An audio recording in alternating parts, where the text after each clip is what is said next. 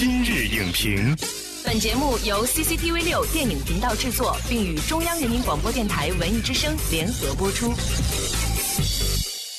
品头论足话电影，今日就评八分钟。大家好，我是陈明。九月十三日，第二十六届中国金鸡百花电影节在内蒙古自治区呼和浩特市拉开序幕。电影节期间，共有八十四部中外电影展映，近百位中外电影人出席，旨在促进各地域电影文化交流。为中国电影产业发展出谋划策。开幕式上，国家新闻出版广电总局副局长张宏森表示：“我们要不断革新，不断创新，让金鸡百花电影节真正在电影节中具有权威性，为中国电影的不断繁荣发展做出贡献。”明晚，第三十一届中国电影金鸡奖将作为本届电影节闭幕式最大谜底予以揭晓。今日影评特邀中国传媒大学教授。本届中国电影金鸡奖评委梁明为您解读：中国电影金鸡奖作为国内最具权威电影奖项之一，如何以专业姿态彰显中国电影百家争鸣之势？欢迎梁明老师做客今日影评。主持人好。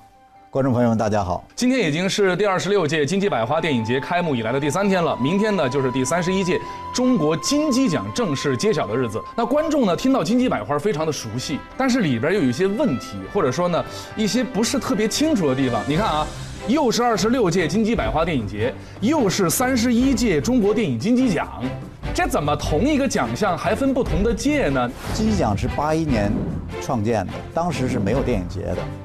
后来到了九二年才开始有电影节，但是后来怎么我们经常都是金鸡百花、金鸡百花都放到一块儿再说呢？对，后来这两个奖合在一起颁，就是每一每一届啊都是金鸡奖和百花奖同时在颁，所以就把金鸡百花变成了一个电影节。后来金鸡奖也变成两年一届，百花奖也两年一届，所以就轮换着，一年百花，一年金鸡。好的，感谢梁明老师带我们简单回顾了一下中国金鸡百花电影节的历史发展。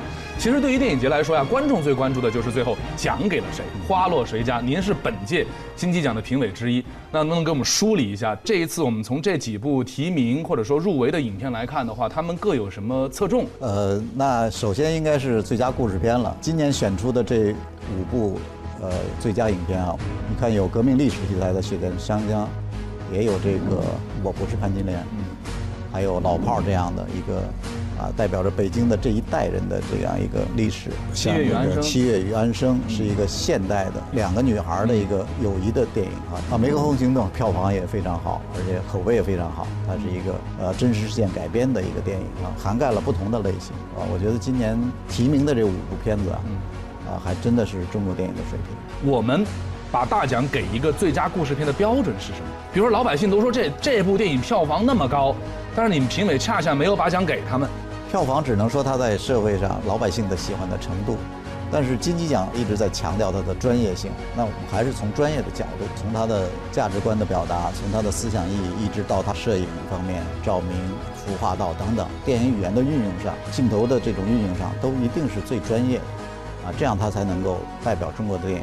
我觉得今年中国的这个院线电影纪录片市场还挺火的。我们这一次金鸡奖评二零一五年、二零一六年的纪录片又是一个什么样的状况？你像今年入围的纪录片也不错，呃，我们诞生在中国，呃，我在故宫修文物，喜马拉雅天梯，这些都是在电影院里面公开放映的。纪录片的判断标准是什么？制作水平啊，整体它的表达啊，包括它的难易程度。你包括你像这个喜马拉雅天梯，为什么大家喜欢？我们看到这些纪录片的摄制人员在这么样的一个高原上来拍摄的这样一个非常难得的画面，这个是一般我们平时看不到。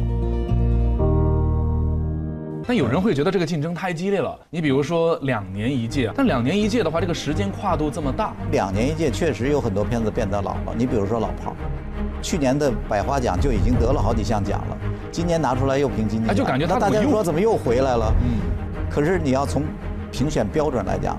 他从一五年六月三十号之后到一七年六月三十号之前这一段时间都有资格报名。我们现在中国电影已经拍到七百多部了，一年将近八百部了。那这么一个庞大的量，你两年放在一起一千五六百部，那也不好评啊，是吧？而且每年给我们电影人辛辛苦苦啊，一年过去了，给他一个奖励。啊，给他一个支持，我觉得是一件好事儿。所以这个是不是也就能够解释，经常我们在评选的时候，一个奖项，比如说两个最佳男主演、两个最佳女主演这样的情况出现？呃，这不能解释，金鸡奖是有非常非常完整的规则的，这个我们所谓的每年都要炒这个双黄蛋哈，它就是评委投出来的，而且金鸡奖有明文规定，可以有两个，但是不能超过两个项目。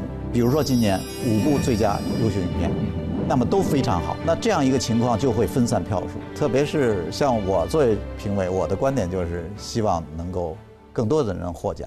感谢金鸡奖评委梁明老师来做客我们的节目。第二十六届中国金鸡百花电影节暨第三十一届中国电影金鸡奖秉承权威、公正、专业的评判标准，以轻体量、重质量的包容姿态回顾总结中国电影发展的成果，通过艺术与学术的碰撞，为中国电影产业未来发展提供更好的评判标准。本栏目视频内容，请关注 CCTV 六电影频道，周一到周五每晚十点档《今日影评》。